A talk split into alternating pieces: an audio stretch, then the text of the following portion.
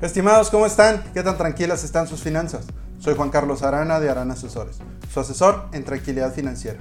El día de hoy les voy a platicar sobre el peor seguro. ¿Tienen 5 minutos? En definitiva, los seguros y en general el sistema de seguros en México son perfectibles en prácticamente todos los aspectos. Y si nos metemos a redes sociales a revisar tal o cual compañía, creo que ninguna se salvaría de encontrar comentarios negativos. Pero entonces, ¿es mejor tener un mal seguro o no tener seguros para nada? ¿Qué les puedo decir yo que soy agente de seguros?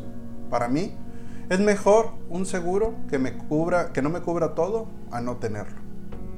Es común cuando realizamos esa primera cita de revisión y explico los seguros, a la hora de hablar de lo que no cubre el seguro, empezar a ver caras de, mm, entonces, ¿para qué quiero yo un seguro?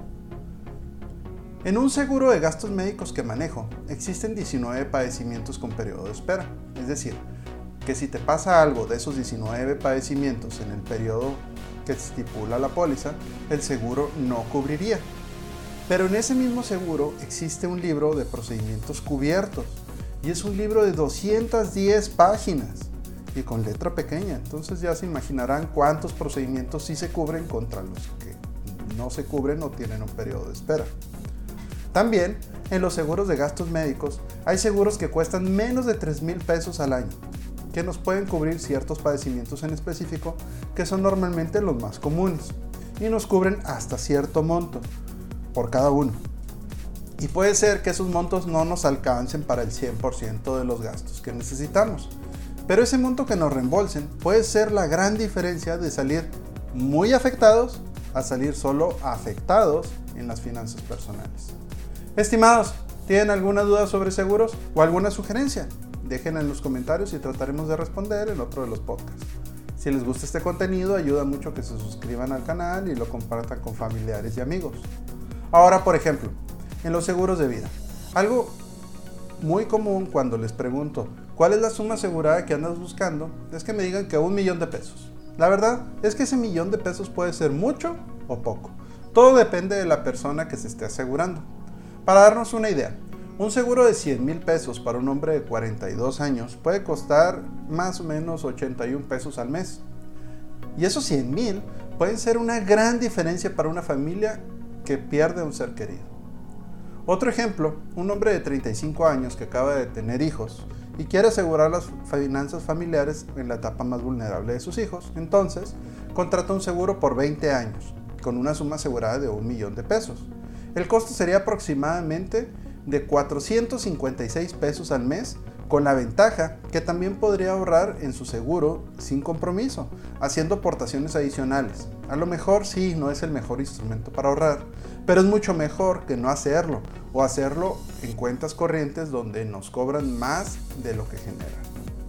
Estimados, les voy a regalar la primera asesoría personalizada sobre sus finanzas personales.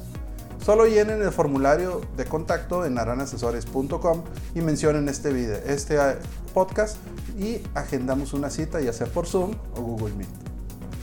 Entonces, podemos ver que existen seguros casi para cualquier bolsillo y también hay muchas variables.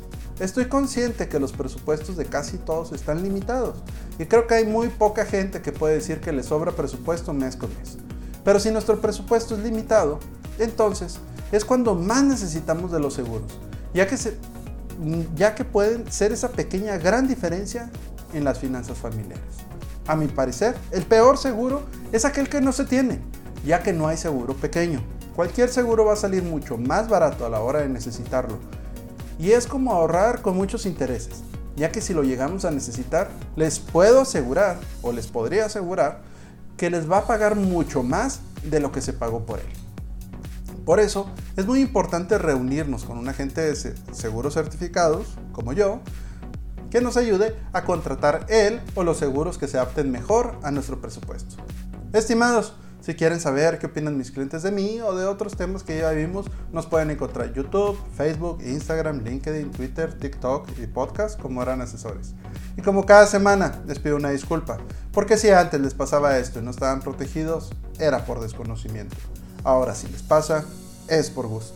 Les deseo unas finanzas tranquilas.